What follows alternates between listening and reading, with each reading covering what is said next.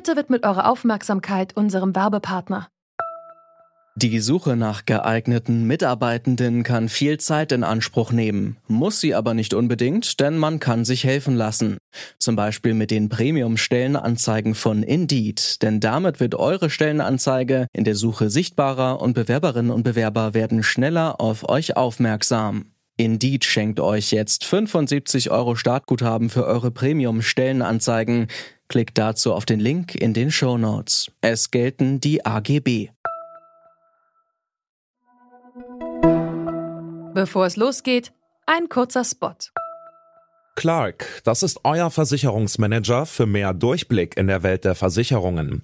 Findet ihr Versicherungen auch oft kompliziert und beschäftigt euch ungern damit? Clark vergleicht die Angebote von über 160 Versicherern und empfiehlt euch passende Versicherungen. Wenn ihr euch auf clark.de oder goclark.at registriert, könnt ihr euch mit dem Code THEMA einen Amazon-Gutschein von bis zu 30 Euro sichern. Mehr Infos in den Show Notes. Er hatte eben immer höher werdendes Fieber und wurde, wirkte immer schwächer, immer lethargischer und hat ganz flach geatmet. Das Husten und, das, und der Schnupfen waren gar nicht so auffällig, aber, aber der Rest sah einfach nicht so gut aus. Das sagt die Mutter eines Kindes, das schwer am RS-Virus erkrankt ist, in der Nachrichtensendung BR Rundschau. Die Krankenhäuser sind vielerorts voll, das Klinikpersonal arbeitet am Limit, auch auf den Kinderstationen. Doch das liegt weniger an Covid-19, sondern vor allem am RS-Virus. Wir fragen uns deswegen, was ist das RS-Virus überhaupt? Das ist zurück zum Thema. Ich bin Johannes Schmidt. Hallo.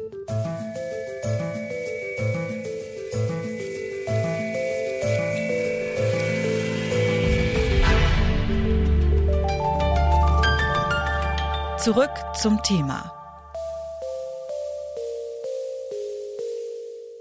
Schnupfen, Husten, Fieber oder Atemnot. Diese Symptome haben wir in den letzten zwei Jahren zur Genüge besprochen.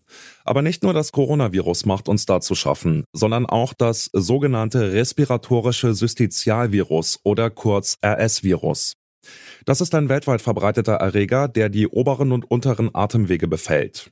Das Virus wird wie das Coronavirus über Tröpfcheninfektion übertragen, also zum Beispiel beim Sprechen, Husten oder Niesen. Die meisten Menschen erkranken nur leicht, ähnlich wie bei einer Erkältung oder einer leichten Grippe. Bei schweren Verläufen allerdings kann es zu einer Bronchitis oder einer Lungenentzündung kommen. Und es sind vor allem Säuglinge oder Kleinkinder, die besonders schwer erkranken. Letztes Jahr war die RSV-Welle so gut wie ausgeblieben. Dieses Jahr sieht es aber ganz anders aus.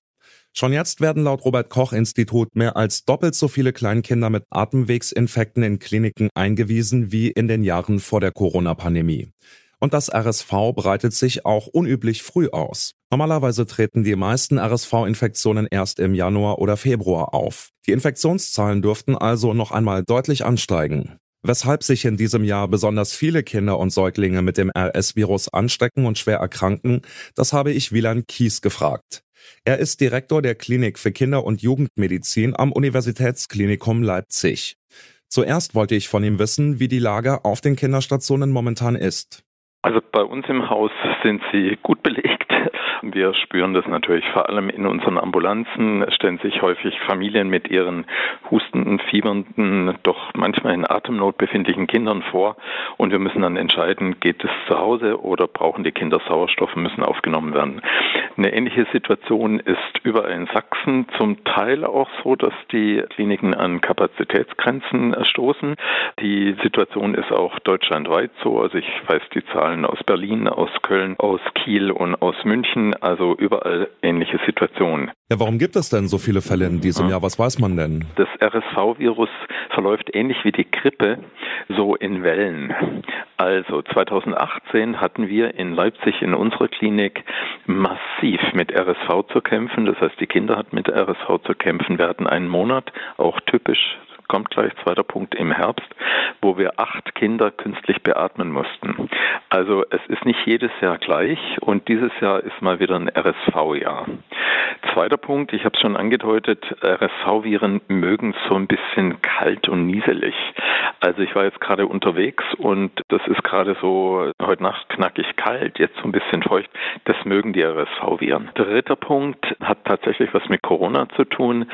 viele Kinder waren im Lockdown. Jetzt waren die Kitas, die Schulen wieder geöffnet. Die Kinder stecken sich wieder an und bumm, haben wir eben nicht vereinzelt Kinder, die RSV-Virus-Infektionen haben, sondern viele. Letzter Punkt, das ist aber gesunder Menschenverstand, aber nicht wirklich bewiesen. Kinder haben sich in den letzten zwei Jahren weniger mit allen möglichen infizieren können. Das heißt, das Immunsystem ist nicht wirklich gewappnet jetzt von einem für das Immunsystem ja dann plötzlich auch wieder als neu erkannten Virus wie RSV auseinanderzusetzen und dann werden die Kinder krank.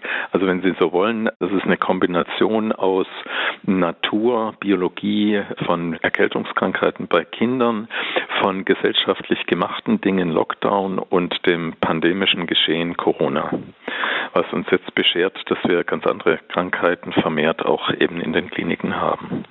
Okay, das kann ich soweit nachvollziehen. Was mich wundert ist, am RS-Virus erkranken ja vor allem ganz kleine Kinder und Säuglinge schwer. Und die haben ja jetzt in der Regel weniger Alltagskontakte als zum Beispiel Erwachsene. Wo stecken sich denn so kleine Kinder schon damit an? Naja, schon auch in der Kita. Also wir reden ja nicht nur von Säuglingen. Die kriegen es natürlich von ihren Geschwistern und Eltern und Großeltern in der Regel, weil auch Erwachsene können das RSV-Virus, das ist wieder Analogie zur Corona.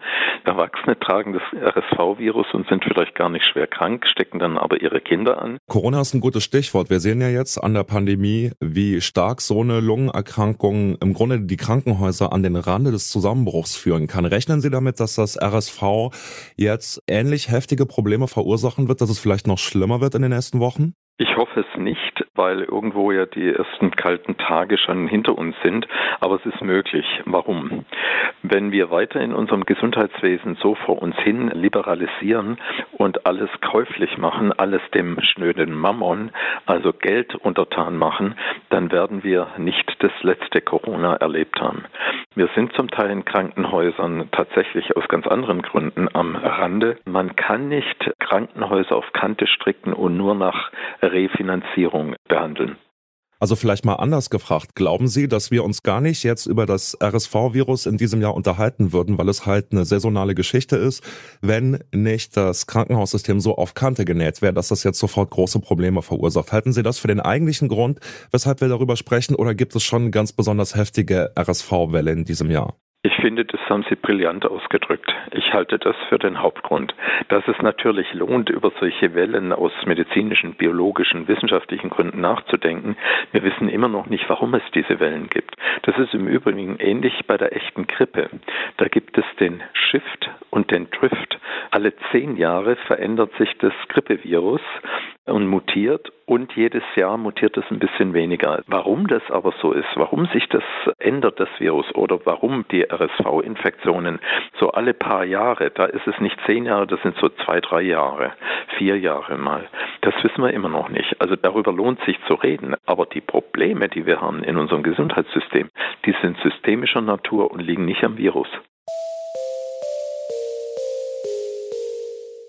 Das RS-Virus ist keine neue Krankheit, sondern sozusagen ein alter Bekannter. Bis zum Ende des zweiten Lebensjahres erkranken nahezu alle Kinder mindestens einmal mit dem RS-Virus, manche sogar gleich mehrfach. Doch in diesem Jahr schlägt das Virus besonders hart zu. Die Infektionswelle hat früher begonnen und die Immunsysteme der Kleinkinder sind nicht so gut gewappnet wie in anderen Jahren. Das liegt unter anderem an den Kontaktbeschränkungen und den Hygienemaßnahmen während der letzten RSV-Saison.